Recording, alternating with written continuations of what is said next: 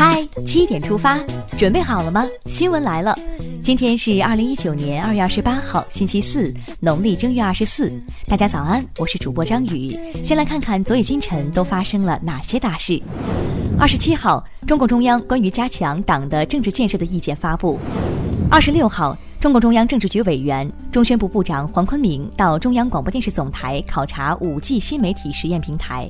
他强调，以技术创新引领媒体变革，为人民奉献更多精彩节目和优质内容。记者二十七号在国新办政策例行吹风会上了解到，二零一八年国务院各部门牵头办理全国人大代表建议六千三百一十九件，全国政协委员提案三千八百六十三件，分别占两会建议提案总数的百分之八十八点五和百分之八十七，已全部按时办结，点赞。国家卫健委二十六号公布《生物医学新技术临床应用管理条例》征求意见稿，提出医疗机构开展生物医学新技术临床研究和转化应用，必须经过行政部门批准，包括基因编辑技术等高风险研究项目由国务院卫生主管部门审批，研究成果转化应用均由国务院卫生主管部门负责。新技术研发也要有据可循。二十七号，最高法发布的《中国法院司法改革白皮书》指出，截至二零一八年底，全国法院当场登记立案率超过百分之九十五。二零一三年以来，纠正重大刑事冤假错案四十六起。五年来，各级法院受理国家赔偿案件三万一千四百三十四件，全国法院已限制一千七百四十六万人次购买机票，提振公众对司法公正的信心。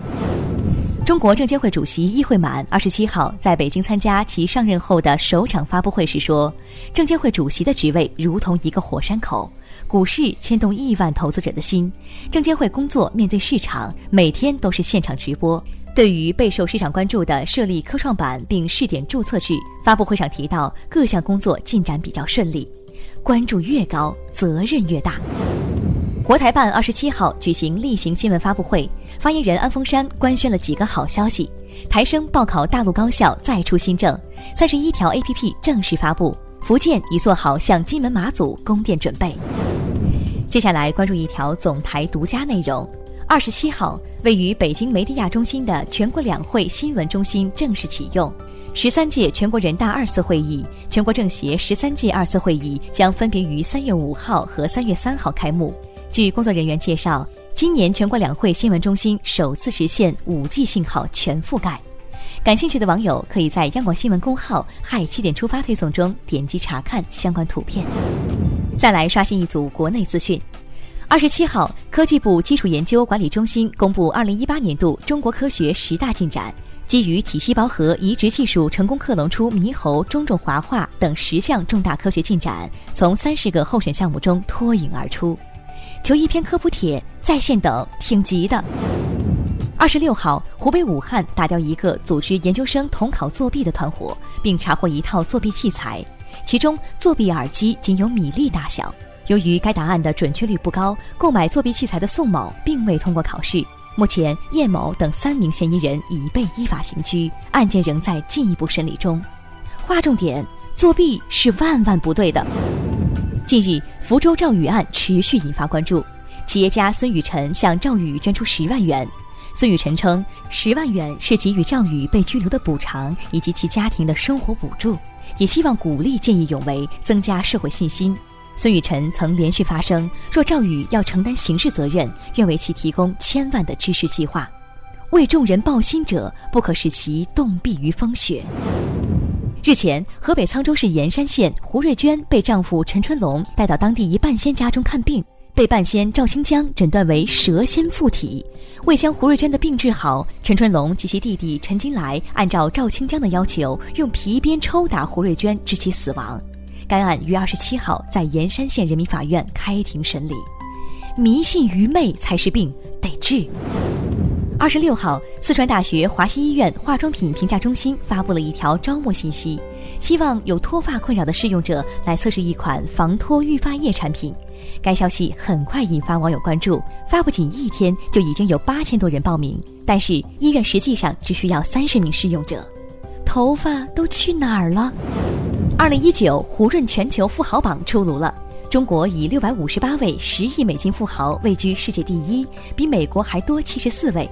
马云以两千六百亿元身家成为全球华人首富，马化腾和许家印紧随其后。中国的上榜新人数量最多，有五十二人，以拼多多的黄峥为首。祝自己能早日上榜，想想也是挺美的。听完身边事，再把目光转向国际。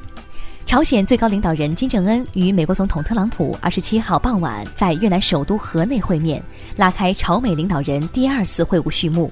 朝美领导人当天在河内索菲特传奇大都会酒店会面，两人以交错摆放的十二面两国国旗为背景，在媒体镜头前握手。当地时间二十六号，美国众议院通过一项决议，终止特朗普的国家紧急状态。本月早些时候，特朗普宣布南部边境出现国家紧急状态，意在绕过国会，筹集更多用于在美国与墨西哥边境修建隔离墙的资金。硬核。尼泊尔一架直升机二十七号在尼东部坠毁，机上包括尼泊尔文化旅游和民航部部长阿迪卡里在内的七人全部遇难。阿迪卡里等原计划当天前往东部视察一个飞机场的建设情况。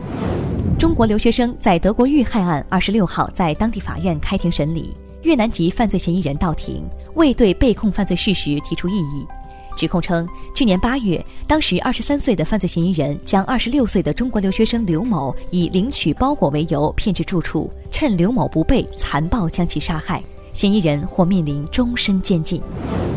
来看今天的每日一席话：行赏之本在乎劝善而惩恶。二零一八年五月十八号，习近平总书记出席全国生态环境保护大会并发表重要讲话，引用“行赏之本在乎劝善而惩恶”指出，对那些损害生态环境的领导干部，只有真追责、敢追责、严追责，做到终身追责，制度才不会成为稻草人、纸老虎、橡皮筋。